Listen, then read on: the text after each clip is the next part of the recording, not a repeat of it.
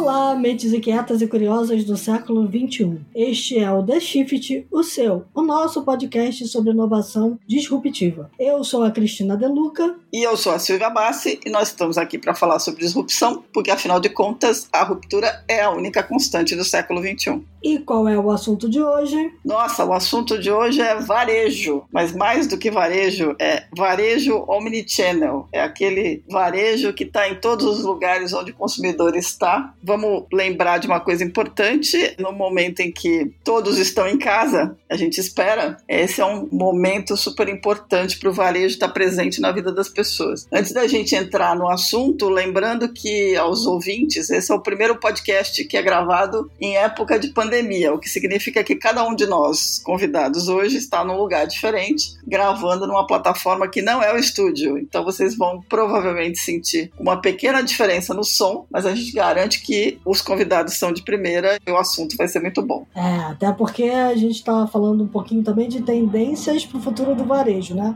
Customização, foco na experiência e automação vão ser alguns dos elementos comuns aí nas lojas a partir dessa década. Então, a gente tem aqui para conversar conosco sobre este assunto o André Oliveira, diretor de soluções verticais da Embratel. Olá, boa tarde. Queria que o André falasse um pouquinho sobre o trabalho dele. Temos um novo desafio, que é soluções verticalizadas dentro do, das ofertas de serviços da Embratel. E essa oferta visa construir todo um ecossistema de produtos e serviços para suportar o varejo nessa transformação digital que ele está passando. Então, desde a infraestrutura onde nós somos mais reconhecidos, passando por produtos de software com inteligência artificial, machine learning e até mesmo promovendo uma experiência de omnicanalidade geral para os clientes. E o Alexandre Canatella, CEO da Cybercook e diretor de negócios digitais do Carrefour Brasil. Olá, Cris. Olá, Silvia. Cybercook é uma startup pioneira na internet, começou em 1997, pré-bolha de internet, né, que foi um, denominado um tempo aí onde as empresas digitais, as antigas .com foram criadas e depois passaram pela bolha, né, que foi um período aí de completo esvaziamento do que era a primeira camada de empresas de internet. Cybercook passou essa fronteira no ano agora de 2018, depois de grandes disrupturas do modelo de negócio, foi adquirido por uma gigante do varejo, que é o Grupo Carrefour Brasil, para agora completar a jornada como startup ainda no grupo, no seu processo de transformação como líder do varejo alimentar brasileiro. Né? Então, o Cybercook, que era uma startup direcionada para os negócios, envolvendo o apoio aos lares através de uma plataforma de receita, chegou no grupo para apoiar essa jornada de transformação dos lares e eu assumi também uma diretoria de negócios digitais, aonde o grande desafio é trabalhar um negócio de como as startups trabalham, como é o processo de transformação através de um novo desafio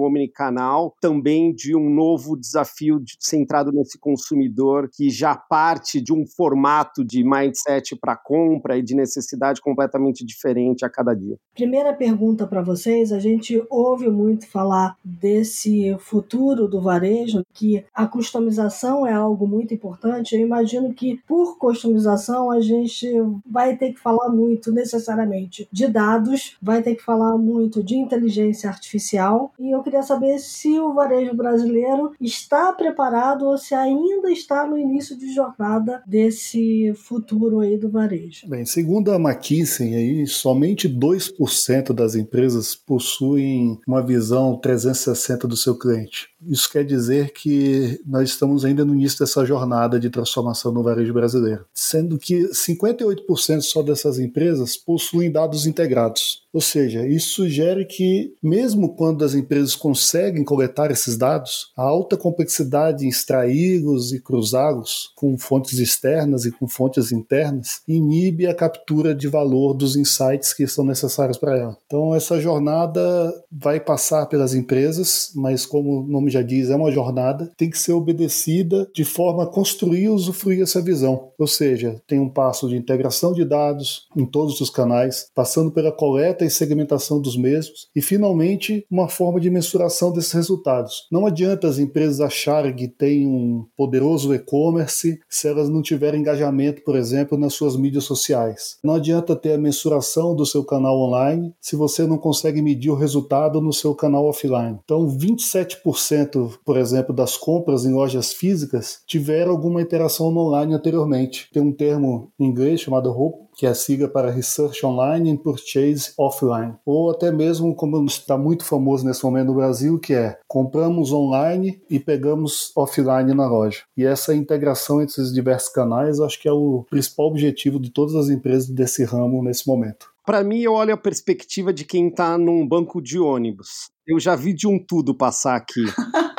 muito bom.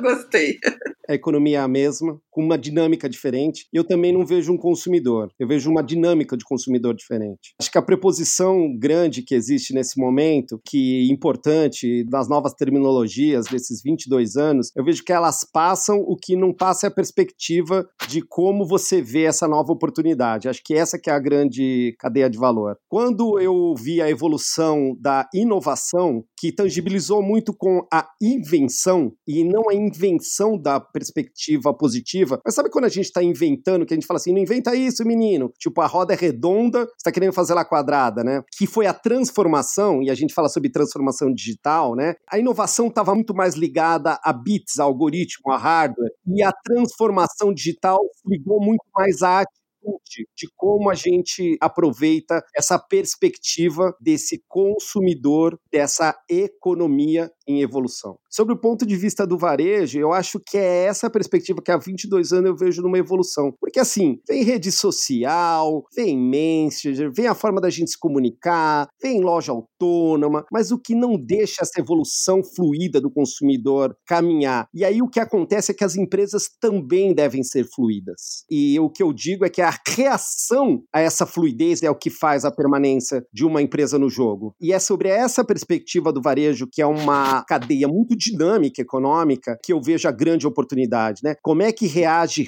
rápido essa fluidez, quer seja da dinâmica econômica, quer seja da dinâmica do consumidor? Isso é bacana, porque, na verdade, quando você fala isso, e ouvindo o André falar e dar números que me apavoram, porque fica claro que não tem um pensamento digital. Quando a gente cruza o que você fala com o André, me parece que o que acontece hoje, e eu concordo super com você nesses, sei lá, acompanho o Cybercook desde que nasceu, e a tua carreira também. E acompanhando as empresas, fica claro de que o que falta, na verdade, não é só tecnologia, mas é o pensamento digital. Como é que você junta tudo isso? Eu estou certa nessa comparação? Vou usar um exemplo que não é o varejo para dizer sobre hábito, né? Quem não passou pelo meme corp esses dias que é quem mais contribuiu na transformação digital da sua empresa?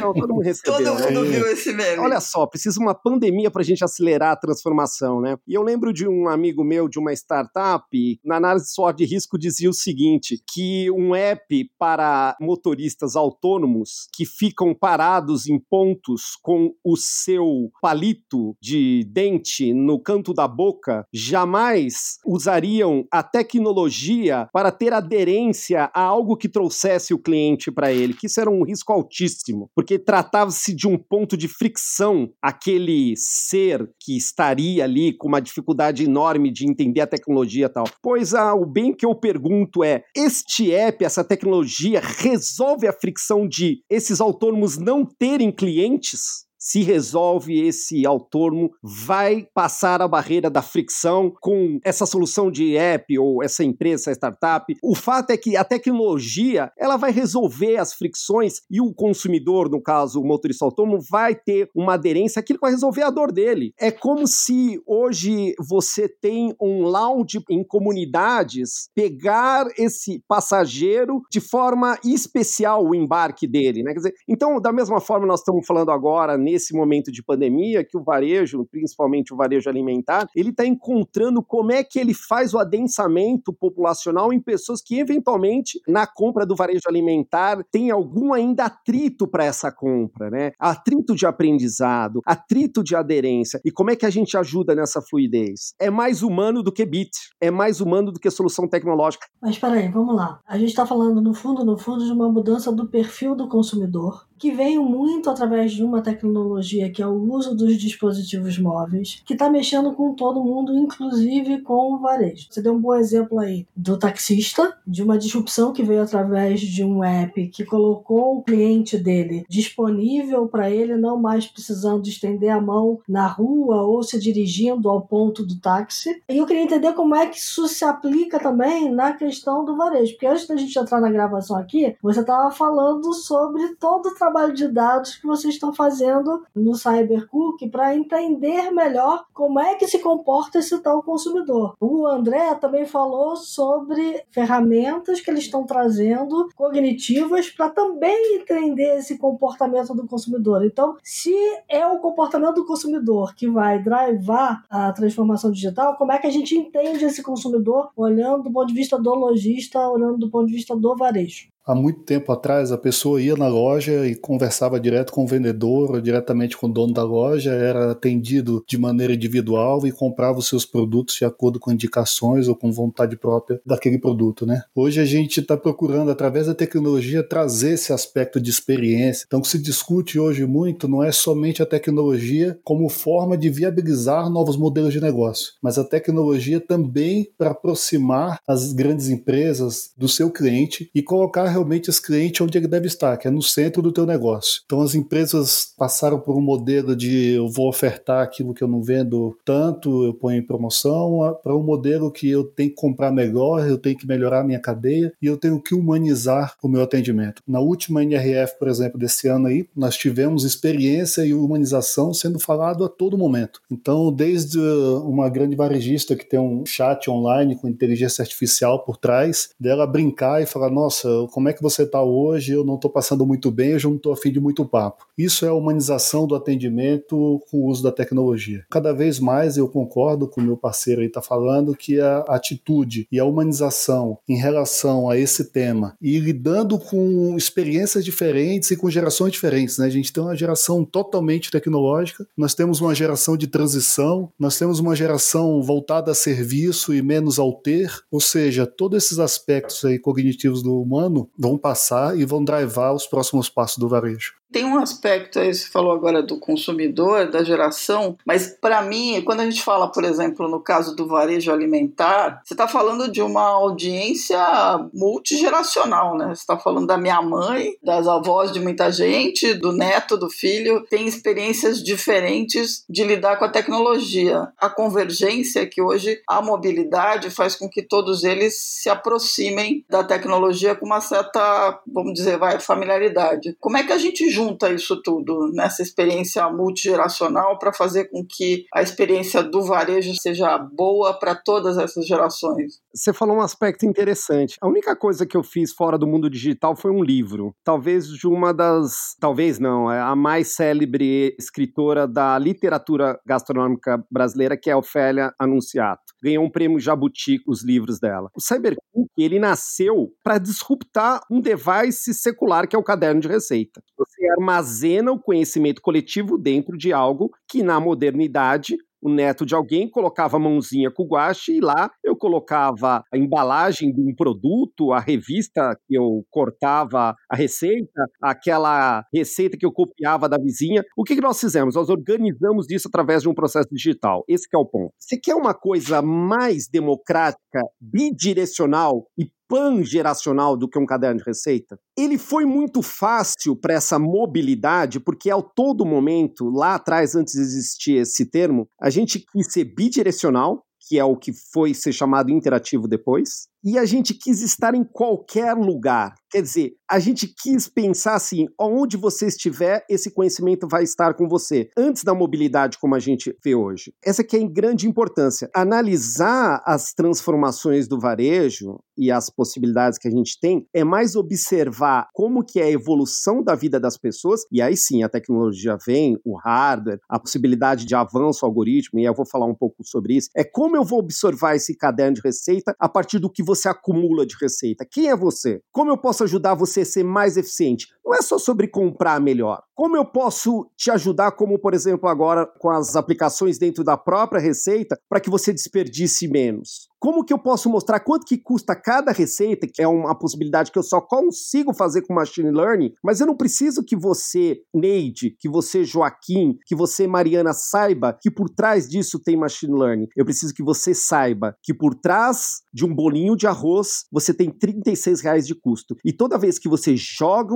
um deles, porque sobrou um, você está jogando 36 centavos. Isso tem impacto porque comer é um ato político. Então, a gente consegue com que a tecnologia possa fluir, inclusive, nos aspectos que possam atingir a vida, o campo, porque tem uma cadeia aqui de produção e tal. E aí, realmente, a beleza das coisas quando a tecnologia chega a esse ponto. Você não faz isso sem dados, você não faz isso sem codar, sem algoritmo, claro. E aí, agora, as camadas de machine learning, inteligência artificial, o próximo nível, né, da onde a gente está indo para a tecnologia, vão colocar os desafios na assistência, que é o futuro, para onde está indo o varejo, para onde está indo várias dessas relações que existe entre um ponto de venda e o consumidor. André, você falou para gente que vocês estão trazendo tecnologia cognitiva. Como é que isso se encaixa dentro desse conceito do entendimento cada vez mais adensado desse consumidor para o varejo e essa coisa de você estar em qualquer lugar e ser, digamos assim, do ponto de vista tecnológico, quase transparente? Né? Cada ano de receita é o melhor ícone possível, mas tem outras situações em que existe um ícone físico que acaba sendo transformado pelo digital. Como é que vocês estão lidando com essa chegada? Chegada dessas tecnologias cognitivas dentro das conversas com o varejo, com os clientes? O que a gente tem visto, dizer, é que existe uma necessidade dos clientes e o anseio deles em entender como drivar essa jornada inteira. Tirando as grandes empresas, você pega um Carrefour, você pega um Magazine Luiza, uma Lojas Renner, que é um conceito aí de omnicanalidade muito grande, de interação do online com o offline. Tirando essas grandes empresas, a gente está falando de empresas menores ou empresas médias, ou até mesmo concorrentes que não conseguem deixar muito claro como fazer essa caminhada caminhada. Então, o que a gente está fazendo nos aproximando de forma consultiva e aí utilizando as nossas fortalezas enquanto mobilidade, enquanto conectividade, enquanto conhecimento do negócio do cliente. Hoje nós temos o nosso quadro especialistas de varejo para falar a língua do varejo, para que a gente possa auxiliar através de tudo isso, tanto físico como lógico, o entendimento desse cliente, ao entendimento da sua cadeia logística, ao entendimento da sua cadeia de compras, para que a gente possa auxiliar na tomada de decisão. Então, quando a gente pega esses motores, falando especificamente dos motores cognitivos, capazes de processar milhares de informações, e você começa a ensinar os hábitos de consumo daquelas pessoas, daquele segmento, daquela região, de como a pessoa se desloca na cidade, como a pessoa costuma comprar, você começa a ter a sua distribuição muito melhor. Você começa a ter a tua oferta muito melhor e de uma maneira transparente. Você deixa de receber milhões de e-mail marketing te oferecendo um monte de coisa que você não tem menor interesse e aquilo só gera um attrition com aquele fornecedor. Então a ideia é fazer com que a tecnologia seja transparente ao cliente, como o Canatela falou. Ele não precisa perceber ou saber que a tecnologia está ali, mas as empresas precisam entender que aquele dado é importante, que a jornada que o cliente faz diariamente é importante, que a experiência para aquele cliente é diferente para o cliente A, para o cliente B ou para o cliente C. E é isso que é o grande conceito da coisa, né? A gente, quanto mais transparente, melhor, né? Tinha um conceito aí no início da internet que era esse: quando você já não perceber a internet é porque realmente ela escalou no último nível. E hoje é isso, a gente já não percebe a internet quanto tecnologia, é uma ferramenta diária de trabalho.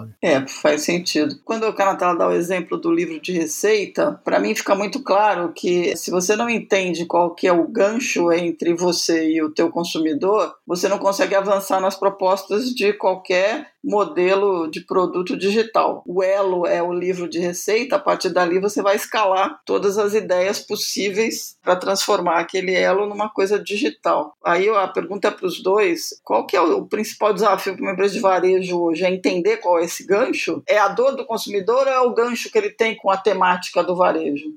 Eu acho que não tem dois dinheiro, tem um dinheiro do consumidor. É onde eu sou eficiente para ele. Esse é o primeiro plano de necessidade de qualquer varejista. Considerando que qualquer varejista te entrega, na maior parte das vezes, um produto no modelo passado, né? Você compra um tijolo, tá aqui o tijolo. Esse tijolo aqui é igual, o diferencial é preço. Eu pinto minha parede de azul, outro pinto de amarelo. Quando eu coloco camadas de serviço, de excelência, de marca, aí muda o jogo. A experiência dessa jornada tem criado um atributo cada vez mais importante. Quando eu começo a te entregar alimento, mas eu também, no momento de preocupação, como agora que nós vivemos na pandemia, te entrego alimento em qualquer um dos formatos, quer seja no nosso formato de proximidade, com Carrefour Express, quer seja no nosso formato de hiper, quer seja no nosso formato de e-commerce alimentar, ou das nossas soluções de last mile com Rappi, por exemplo, ou com Corner Shopper, que a gente acabou de lançar no último final de semana, eu estou te entregando alimento,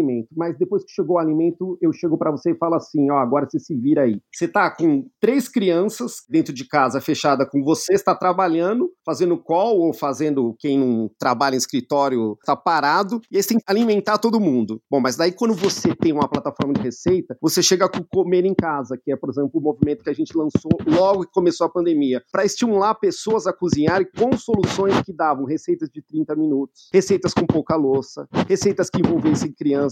Então eu estou entrando dentro da casa das pessoas com serviço, do propósito de te alimentar, que é além de vender. Você diria que o caderno de receita é uma forma de olhar para o negócio com o olhar do cliente? Sim, esse grande caderno, na verdade, ele tem que mostrar que, na sua simplicidade, ele tem a ambição de um negócio que eu olho as empresas dizendo assim: agora seremos consumer centric. Aí eu digo, agora? Demorou? Mas não é. É porque, na verdade, esse consumidor esteve sempre lá. E é muito importante você ter a loja, o estoque na excelência. E vejo agora, por exemplo, o Carrefour respondendo brilhantemente com seus times, com todas as suas ações que estão sendo feitas, um espetáculo de resposta à altura que o momento exige. Mas o avanço do consumidor ao centro coloca realmente as operações em outros níveis na consideração do consumidor. E aí o adensamento não é sobre o que eu entrego somente como valor econômico de reposição aos lares, mas de solução. E aí nós entramos num outro nível de consideração e isso que importa. André, aí que entra o Omnichannel, o consumidor nem sempre está lá, né? Ele está onde ele quer estar. Tá.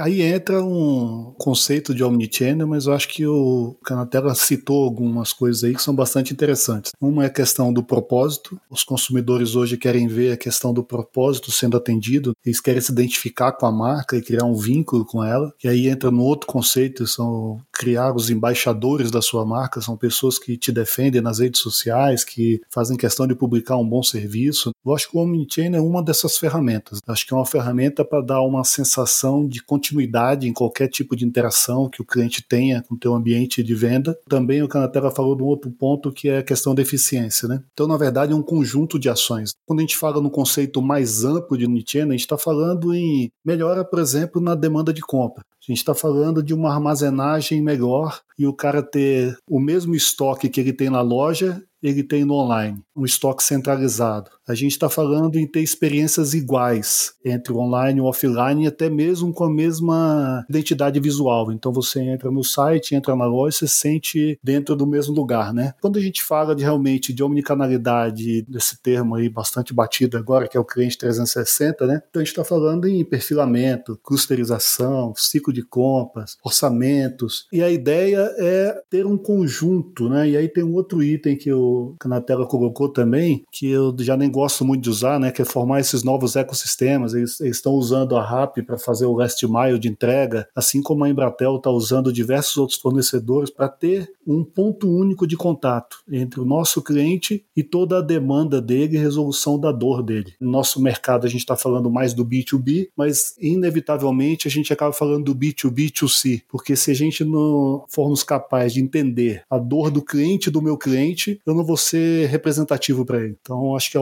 omnicanalidade é sim um dos aspectos envolvidos nisso. Tá, mas tem questões que você tocou que são importantes, principalmente agora, né? Alimento, certamente. Estocar em tudo e não terem um apoio para entender se precisa estocar tudo que precisa estocar ou se consegue aproveitar. E o varejo ter que lidar com uma situação completamente atípica, como a gente viu, daquele monte de gente indo no supermercado e comprando aquele monte de papel higiênico. Então, poder conseguir lidar com essa variação do estoque, aonde ele está e aonde está o consumidor, é um dado que você não consegue fazer sem tecnologia, né? Não, sem tecnologia realmente você não consegue administrar mais nenhuma padaria, né? Uma padaria hoje tem mais de 2 mil itens, né? Então, se você não tiver tecnologia por trás te auxiliando nas compras, no produto perecível, no caso do Carrefour também, logicamente, você não consegue administrar mais nada, né? Tecnologia sim é um suporte para essa tomada de decisão nós vamos sair mais maduro e mais doído dessa pandemia em relação a dados, né? Quem já tinha realmente um avanço vai ter realmente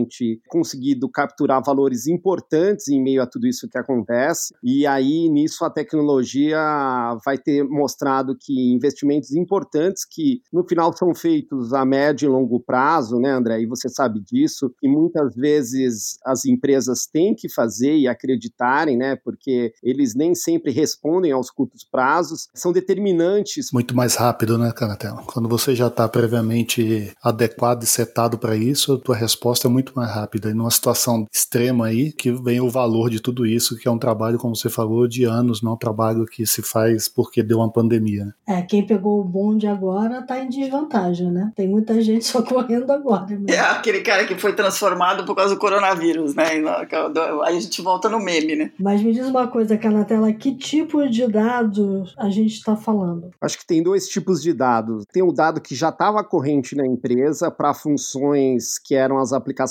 normais de rodagem de uma empresa, e eu acho que tem dados que foram adaptados a necessidades atuais. Tem isso também, né? E aí é quanto o seu time está preparado para essa leitura de dado. Porque lembra quando eu falei sobre inovação e sobre transformação, que a transformação é atitude, você está com um time que é preparado para ter uma atitude de dado, isso faz grande diferença. Está preparado para fazer leituras corretas também, né? É, leituras corretas, mas também para usar o dado dele a favor. Um dado que ele usava para uma coisa num ambiente normal. Uhum. Agora, nós não estamos num ambiente normal, nós estamos num ambiente sobre um estresse, né, uma necessidade completamente diferente. E aí eu digo que essa é a transformação, quando a gente consegue ter nesses ambientes leituras que são diferentes. O que é transformar digitalmente uma empresa? É você ter software? É você ter grande capacidade computacional? O que eu tenho visto é muitas empresas moverem essas agendas, mas não moverem a cultura. E a gente discute a todo momento, nós que somos uma empresa digital há 22 anos, é que antes de ser uma empresa data-driven, que acho que é um termo um pouco massacrado por CIOs e CTOs, é que as empresas têm que ser data inspired, que é um estágio anterior e que cabe melhor, porque a gente não precisa de data science. Essa é a camada de tech, de IT das companhias. Mas quando nós temos o comercial, quando nós temos o supply, o assistente, o coordenador, data inspired, nós conseguimos mover a empresa sobre os aspectos de dados. Então, um time como o meu vai pensar que uma chefe de cozinha, vai pensar que uma jornalista seja data inspired, seja data informed. Mas peraí, eu tenho 3 mil funcionários, vou ter um monte, todo mundo é data science lá todo mundo é análise de banco de dados. Então é um pouco de utopias vendidas e a gente precisa ir para um andar de baixo dessa caminhada, dessa jornada, né? Acho que é muito importante para que a gente possa evoluir com a perspectiva e a expectativa correta. Mas se eu não sei qual é o dado que eu estou coletando e para que, que eu estou coletando ele, a atitude fica um pouco mais nebulosa, vamos dizer assim. Meu, eu tenho um filho de 19 anos que entrou na ciência da computação esse ano. Eu digo para ele: estude sociologia, antropologia e filosofia filosofia. Porque depois de Steam, na era do machine learning,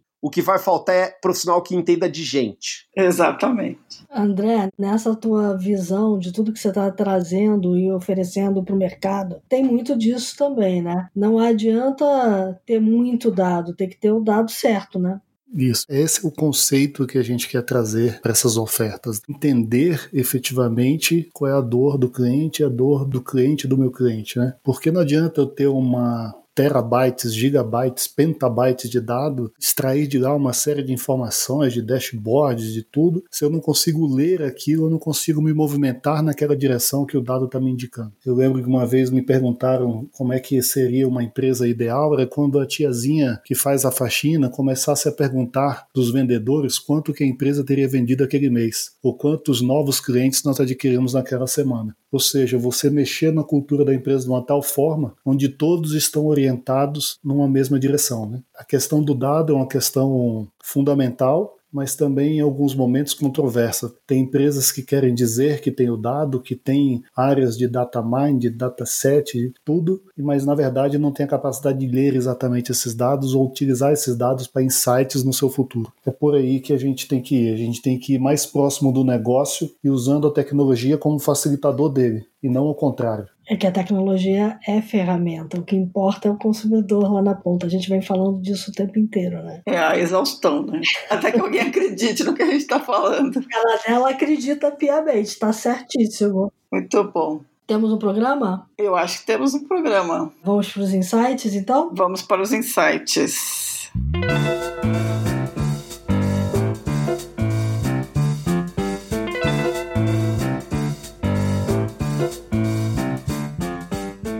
começa os insights? Meu amigo Canatela, fique à vontade. Eu tô querendo falar muito isso. Tenho falado tanto para as pessoas esses últimos dias, via WhatsApp, ao vivo. Quando fiz 10 anos de Cybercook, no ano de 2007, ganhei um livro do empreendedor, o Augusto. Um abraço, Augusto. Que me deu o livro A Lógica do Cisne Negro. Eita! Do Nassim Nicolás Taleb. E hoje eu vivo dentro do livro com o que está acontecendo com a pandemia de Covid-19, considerando o que está acontecendo dentro do varejo e especificamente do varejo alimentar e especificamente do varejo alimentar que envolve as vendas online. Né? Então, o livro é um livro fascinante que conta a história da população que acreditava que os cisnes que existiam eram apenas os cisnes brancos e quando ele viu que existia um animal negro na Austrália, furava essa lógica de que existiam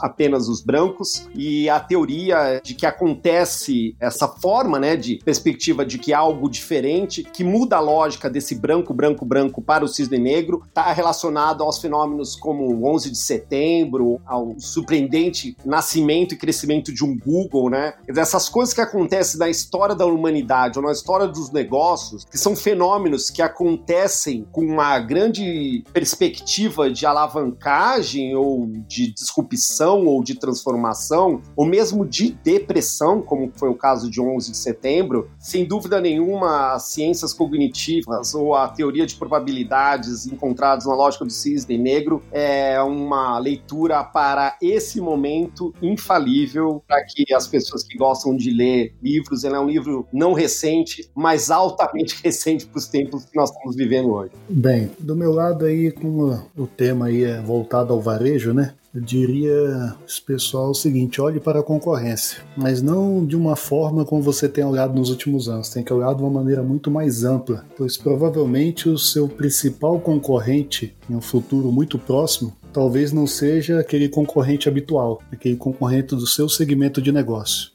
porque as empresas estão cada vez mais sem fronteiras, a gente vê empresas olhando para outros mercados, fazendo spin-off de suas fortalezas para outras empresas, se aliando com parceiros em outros segmentos de negócio. Então, a questão da concorrência direta ela está muito menos clara. Nós temos que nos acostumar a isso e entender como a transformação digital pode atingir você ou realmente impulsionar. Né? Eu acho que está numa janela de oportunidades. Toda crise, quando atinge esse nível que nós estamos vivendo hoje, cria uma janela de oportunidades para muita gente se firmar ou muita gente sair do mercado. Provavelmente os restaurantes vão abrir novamente, mas não abrirão talvez com os mesmos donos. E as empresas não serão as mesmas. E talvez nem todas sobrevivam. Sucesso no passado não é garantia nenhuma de futuro. Pode te dar só uma falsa sensação de uma pseudo-tranquilidade. E aí tem um livro aí que eu li nos últimos tempos, é bastante interessante. Eu acho que talvez seja o cara mais falado depois de Bill Gates e Steve Jobs, que é o Alibaba, uma estratégia de sucesso. Jack Ma. Jack Ma, exatamente. Mostra um pouco da trajetória dele. Esse cara hoje tem três grandes pilares. O Alibaba hoje não é somente uma empresa de e-commerce ou um site, um marketplace, ele é muito mais que isso é toda uma gestão de cadeia logística, ele tem toda uma parte de finanças com a Ent Financial. O que eles construíram e a forma e a cultura relacionada a isso é impressionante. Eu acho que entender essa cultura que tende e está se espalhando aí pelo mundo inteiro, né? Acho que é uma oportunidade boa para todo mundo se informar um pouco dessa diretiva dos chineses em relação ao mundo. Muito bom. Então, olha só, eu tinha uma inside information aqui, porque o Canatela tinha comentado comigo que ia falar do cisne negro, e aí eu fiquei pensando, eu falei, gente, o que, que a gente faz numa hora dessa? E aí eu me lembrei, tem uma grande amiga minha que diz que a saída é você apelar para os gregos e você tem que pensar em ser estoico. E aí essa questão do estoicismo, que as pessoas confundem um pouco, porque basicamente o estoicismo é você partir do princípio que a única coisa que você controla é você, porque você não controla nenhum evento externo. E a forma como você lida com o evento, se ele vira uma oportunidade ou se ele vira um caos, é como você se controla. Então eu procurei uma dica de livro para como pensar estoicamente e tem um filósofo chamado William Irvine que tem alguns livros livros interessantes e eu queria dar a dica de dois. Ele tem um primeiro livro que ele lançou em 2008, que é um livro chamado A Guide to the Good Life, que é a The Ancient Art of Stoic Joy, que é, enfim, como buscar alegria no meio de uma confusão danada. Depois ele lançou o ano passado uma continuação desse livro que chama-se The Stoic Challenge: Philosopher's Guide to Becoming Thoughtful, Calmer and More Resilient. Ou seja, como é que a gente consegue ser mais resiliente, calmo e encarar as coisas no meio de uma confusão, partindo do princípio estoico de que você não controla nada em volta de você, sem expectativas, a única coisa que você faz é controlar você mesmo. Então acho que nesse momento que a gente não tem noção de como vai ser o dia seguinte, pensar estoicamente talvez seja a melhor coisa. Ele dá um exemplo muito legal que é num congestionamento você pode decidir ficar muito bravo porque o seu carro não anda, ou você pode decidir que você não tem controle sobre o congestionamento e ouvir um podcast enquanto o congestionamento não anda. É essa escolha que vai fazer a gente passar pela confusão. Bom, eu vou indicar uma série do YouTube chamada Dead Mall. Olha só. É um produto ator e cineasta, o Dan Bell, que visitou mais de 70 shoppings nos Estados Unidos completamente mortos e abandonados. Para mim é muito aquela visão de que quem não consegue se adaptar aos novos tempos vai acabar como esses malls. Claramente eles não perceberam que o consumidor estava mudando para o comércio eletrônico e que o comércio eletrônico, que é o que a gente tem falado hoje muito, cada vez mais precisa também do comércio físico. Então as duas coisas são uma coisa só. Quem não conseguiu perceber isso acabou realmente ficando com um monte de elefante branco fechado no principal meca do capitalismo moderno, que é os Estados Unidos. Então vale muito a pena ver. Eu vou botar lá o link no nosso site da entrada do podcast. É bastante interessante, são histórias fantásticas. O que esses shoppings que antigamente eram ícones nas suas regiões acabaram virando porque não conseguiram se adaptar.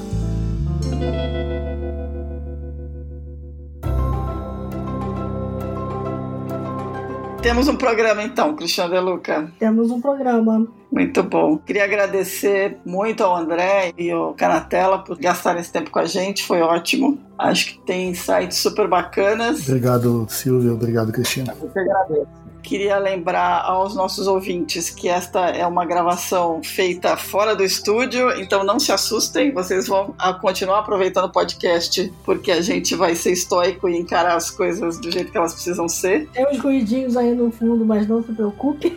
Não, a sorte é que nessa gravação não teve os ruidinhos dos meus três cachorros olhando para mim aqui enquanto a gente tá gravando. Então dá para contar essas histórias de casa, assim. Queria dizer que dicas, sugestões Críticas e elogios, mandem por favor um e-mail para theshift.b9.com.br. E queria lembrar que enquanto a gente conversou aqui, o mundo andou muito. E mudou bastante. E os números do coronavírus aumentaram. Portanto, fica aqui o nosso pedido veemente para que fiquem em casa, se cuidem, mantenham a quarentena, porque isso é absolutamente necessário para a sobrevivência da gente como habitante desse planeta. E usem as ferramentas Omnichannel para sobreviver É isso aí, usa tecnologia. Obrigada, pessoal. Este podcast foi editado pela Maremoto.